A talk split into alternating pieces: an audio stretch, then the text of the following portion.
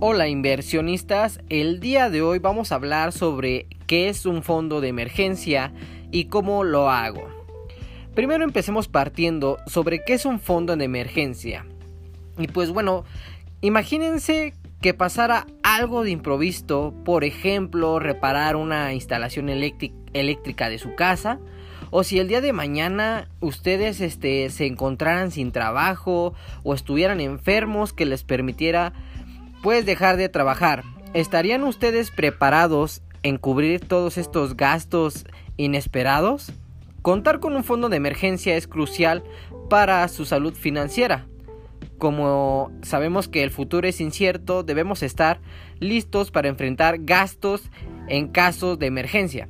El fondo de emergencia es una cantidad de recursos depositada en una cuenta de ahorro que debe estar pues disponible exclusivamente para cuando sucedan imprevistos y sea necesario incurrir en gastos extraordinarios, es decir, fuera de lo que no lo planeábamos, en pocas palabras. Bueno, pues podemos entenderlo como prácticamente una especie de seguro personal al que vamos a tener nosotros de a tener acceso rápido este, de ese dinero puesto que lo necesitamos para algo inesperado. La principal función de este fondo de emergencias pues es asegurar que contemos con liquidez, aunque suceda una estrategia. ¿Qué quiere decir esto? Que nosotros tengamos el dinero ahí, pase lo que pase sin tocarlo. Pero sabemos que lo vamos a poder utilizar si tenemos una emergencia. Contar con un fondo de emergencia pues sabemos que es el primer paso hacia el ahorro.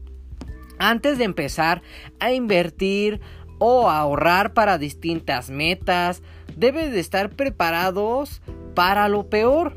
¿Ok? Así que antes de empezar a querer invertir, a tener este... A, tener, a comprar una casa, un auto, este, ampliar tu consultorio, ampliar tu negocio y demás, tienes que tener en cuenta este paso, que primero, antes que todo, tienes que crear tu fondo de emergencia si no lo tienes. Si no lo tienes, hay que empezar a hacerlo. Para esto, te tengo que hacer la pregunta, ¿qué pasa si no tengo un fondo de emergencia? Pues bueno, no contar con un fondo de emergencias, de un fondo de ahorros, mejor dicho, para cubrir esos imprevistos, puede tener como consecuencias indeseables en nuestras finanzas personales. La mayoría de las veces es inevitable correr con esos gastos extraordinarios y más si no tienes un fondo de emergencias. Adquirir esos recursos podría representar un costo financiero alto. La mayoría de la gente lo conoce como intereses. Y bueno, para cubrir un gasto de emergencia cuando no cuento con un fondo de ahorro adecuado, ¿qué podría hacer? Pues la mayoría de la gente lo que hace primero es endeudarse. ¿Y cómo lo hace? Bueno, pues dice, ¿sabes qué? Mi familiar está hospitalizado, o mi familiar acaba de ser internado, o me acabo de este me acaban de despedir y me he quedado sin chamba, etcétera. Bueno, pues ¿qué hace la gente? Bueno, pues primero pide un crédito. Recordemos que adquirir una deuda sin haberla contemplado puede afectar notablemente tus finanzas personales.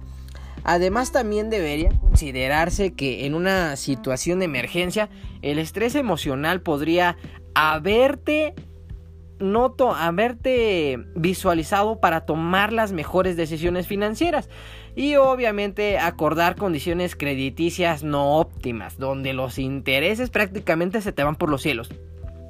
Punto número 2 que hay que tocar en este fondo de emergencias cuando no lo tienes es que, por ejemplo, si no tienes ese fondo de emergencia, te hace pagar con las tarjetas de crédito.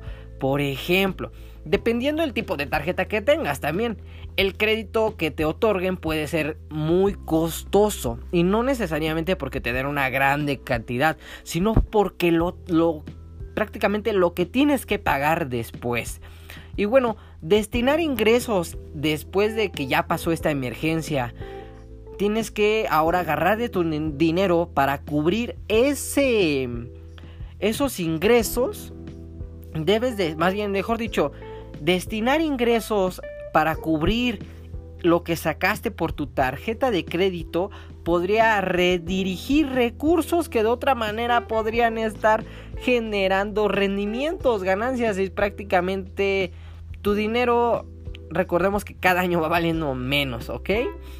Y el tercer punto que quiero que entiendas, que disponer de inversiones de largo plazo, claro, si decides si decides liquidar inversiones que tenías planeado, por ejemplo, para cobrar en un plazo mayor, por ejemplo, para comprar una casa, para comprar un terreno, un auto, este ampliar tu casa para hacer unos departamentos, etcétera. Y si tú si tú no cuentas con un fondo de emergencia y pero si tenías una inversión a largo plazo para hacer X proyecto, eh, pero si no tienes este dinero para la situación que te está demandando dinero de inmediato, ¿qué vas a hacer? Bueno, pues vas a sacar tu inversión que tienes a largo plazo y prácticamente tus sueños, tus metas se te van a ir por un caño. ¿Por qué? Porque estás sacando el dinero que estás invirtiendo y pues de eso no se trata. ¿Ok? Y bueno, como siguiente pregunta me, me gustaría iniciar como ¿Cuándo debo usar mi fondo de emergencias? Ahora que pues ya imaginemos que ya armamos este nuestro fondo de emergencias. Bueno, como su nombre lo indica, pues es un fondo exclusivamente que debes que debe ser usado en caso de emergencia, ¿ok?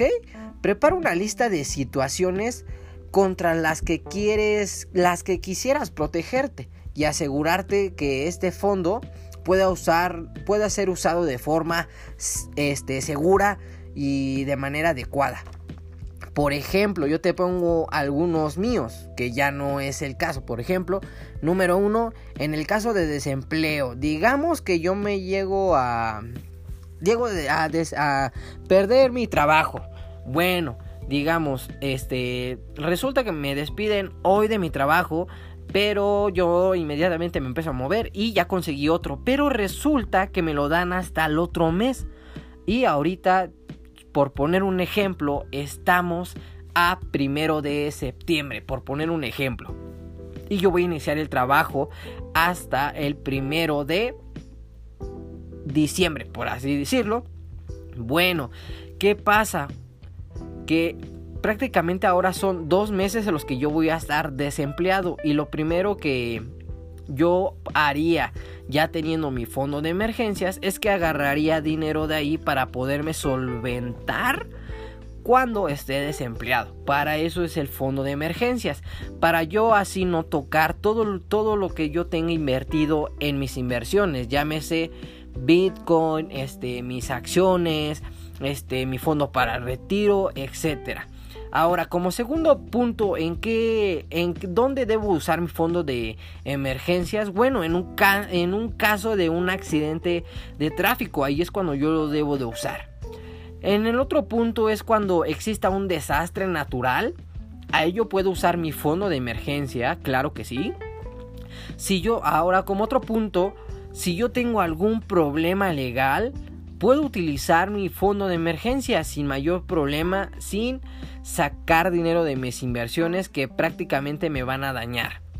Y ahora otro punto es si yo tengo alguna enfermedad, tengo que invertir en mi salud. Puedo sacar de mi fondo de emergencia sin mayor problema.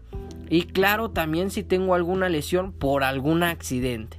Recuerda que la salud siempre, siempre va a ser tu mejor inversión. Y el último punto que te quiero dar, y yo creo que para que tengas en mente dónde puedes utilizar ese fondo de emergencia, es cuando exista un daño inmobiliario doméstico. Por ejemplo, tu casa se te por existe un temblor y se te llegó a caer la mitad de tu casa si tú quieres, ah bueno, puedo sacar el dinero de mi fondo de emergencia para reponer esa parte por puesto que ahí yo estoy viviendo y mis pertenencias pueden correr riesgo de ser robadas, por ejemplo.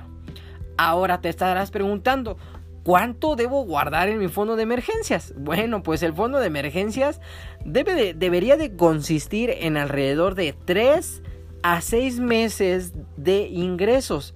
¿Qué quiere decir esto? Que dejes atrás la idea de que cuentes con liquidez suficiente de mejor dicho, para que tú tienes que tener en ese fondo de emergencias de 3 a 6 meses de lo que tú ganas, ¿ok?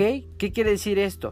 Si yo gano, por poner un ejemplo, a la quincena, este, mil pesos, por poner el ejemplo, lo podemos aumentar a 5 mil. Digamos que ahora son mil pesos que yo gano a la quincena. Bueno, si yo tengo que cubrir alrededor de 3 meses, eso significa que serían 2 mil pesos por mes.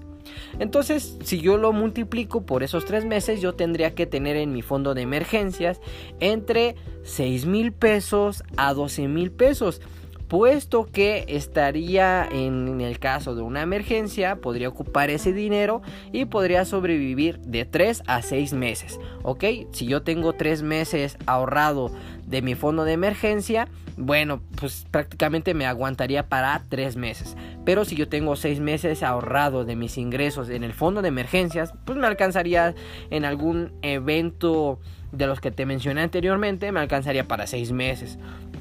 ¿Ok? Ahora, piensa en cuánto tiempo te tomaría encontrar un trabajo si de pronto te encuentras en una situación de desempleo. Menciono mucho lo de desempleo porque es lo más común, ¿ok?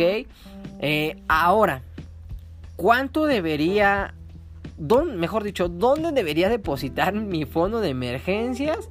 Bueno, tu fondo de emergencias debe de estar en una cuenta de ahorro a la que tengas acceso de manera inmediata cuando lo necesites. Es decir, prácticamente yo lo quiero para ayer. O sea, prácticamente así como estoy dándole clic poniendo mi NIP, ya lo debo de tener en mi mano. Y bueno, ahí estaremos hablando de próximos capítulos de los mejores, las mejores aplicaciones, los mejores bancos en la actualidad que este, nos ayudan a tener de esta manera el fondo de emergencias de manera muy rápida y lo mejor de todo es que nos den rendimientos. Más adelante te voy a explicar un poquito más. Eh, hay que pensar que los bancos tradicionales ofrecen la cuenta de ahorro, llámese la tarjeta de débito, ¿ok? Que pues prácticamente de rendimientos nos dan nada. Prácticamente. Por ejemplo, si te das cuenta, si tú metes mil pesos en el, en el banco, prácticamente son los mil pesos que vas a tener todo el tiempo. O sea, todo el tiempo. No te va a generar rendimientos ni nada. Hay otras aplicaciones donde, o mejor dicho, bancos que nos dan rendimientos, llámese ganancias. Por ejemplo, tú llegas a meter en tu fondo de emergencias 50 mil pesos después de que platiquemos de las estrategias para formar mi primer fondo de emergencias. Bueno, pues este, digamos, me quedé en el punto donde tú metes los 50 mil pesos a tu cuenta bancaria, que yo te voy a decir más adelante en cuál, este, tú metes 50 mil y resulta que en cuatro años a ti no, no pierdes tu empleo, ni te, no tienes ningún accidente, ningún desastre natural, nada de lo que pueda nada de lo que pueda hacer que uses tu fondo de emergencias.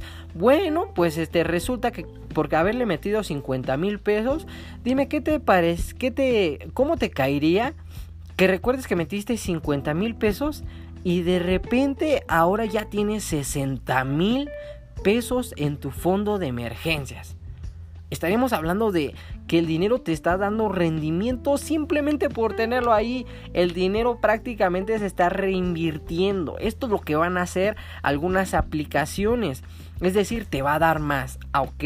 Esto lo vamos a pasar, este contexto, a muchísimos otros episodios más adelante que vas a quedar fascinado con todo esto que para que goces prácticamente el dinero, cómo va creciendo tu dinero y no solamente lo tengas ahí guardado en tu tarjeta de débito o bajo el colchón o en un botecito, en la alcancía, etcétera. Si lo tienes guardado en la alcancía, me alegro de que mínimo tengas la motivación de ahorrarlo, pero ahora ya es momento de que le empieces a dar uso a ese dinero, que empiece a trabajar por ti.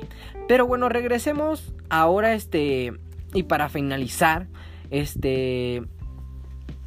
Para finalizar este capítulo, de las opciones financieras es que en el próximo capítulo estaremos hablando sobre qué banco te recomiendo yo para tener tu fondo de emergencias. Y déjame decirte y adelantarte que apuesto que no lo conoces. Sin más, te espero en el siguiente capítulo. Nos vemos.